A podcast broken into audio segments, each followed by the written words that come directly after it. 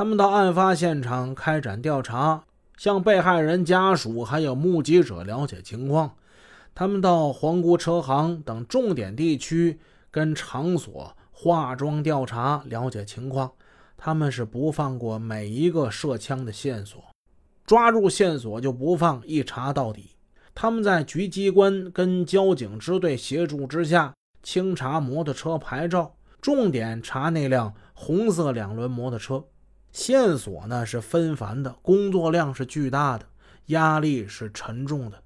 但是联合专案组的同志们牢记上级党政机关的嘱托和全市人民群众的期望。把压力变成动力，不分严寒酷暑，夜以继日地工作着。到一九九八年二月中旬，列出了全市符合年龄段等工作条件的犯罪嫌疑人八十六万人，重点嫌疑人二点三万人，其中采纳指纹一点五万枚，排查去向不明的重点人物三百三十二人，查获涉枪案件线索三十多件。联合专案组围绕主要犯罪嫌疑人开展深入细致的重点侦查工作。这不嘛，他们现在就把目光盯上一个姓严叫严灵旭的人了。一天呢，专案组从皇姑车行获得一条线索，在幺幺九杀人抢劫案发生的当天，一个因为盗窃被判长刑的犯人戴着摩托车头盔。在车行的高档车市场里转来转去，当时有认识他的人跟他打招呼，他也没有理睬。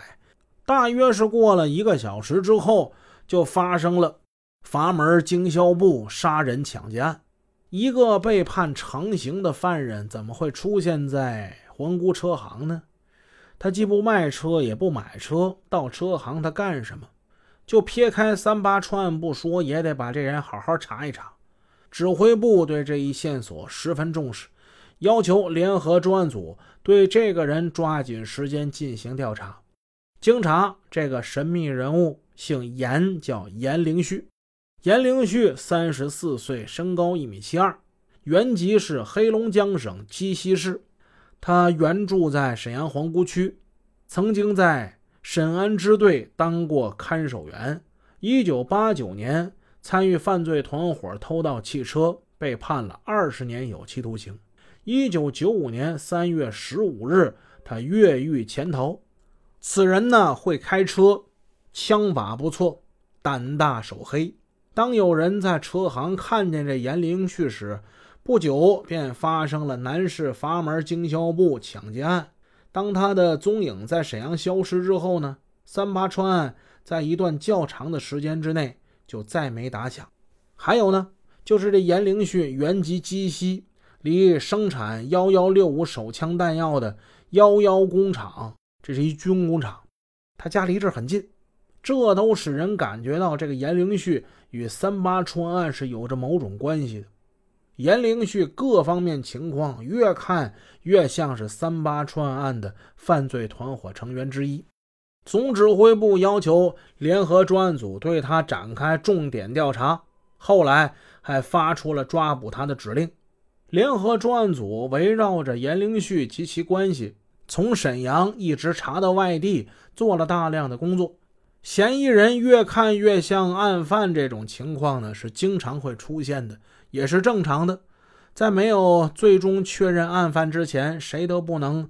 将哪个重点嫌疑人轻易的给他排除，予以否定。然而，越看越像，不一定就是。他像是海市蜃楼，像迷宫，充满了诱惑。侦查的最终结果常常令大家大失所望。这种失望是以付出了巨大的精力跟宝贵的时间为代价的。严灵旭就是这个情况。咱们听书嘛，是从上帝视角讲这事儿。咱一下就知道他不是，但是警察不知道他不是啊，可投入了大量的精力在他身上，可是浪费了老了时间了。如果仅仅就是这么一个严灵旭，倒也罢了。专案组经过筛选分析，对一个又一个类似严灵旭这样的重点嫌疑人开展侦查，每一个嫌疑人的侦查从一开始都充满着破案的希望。可到结果呢，那又是相反的。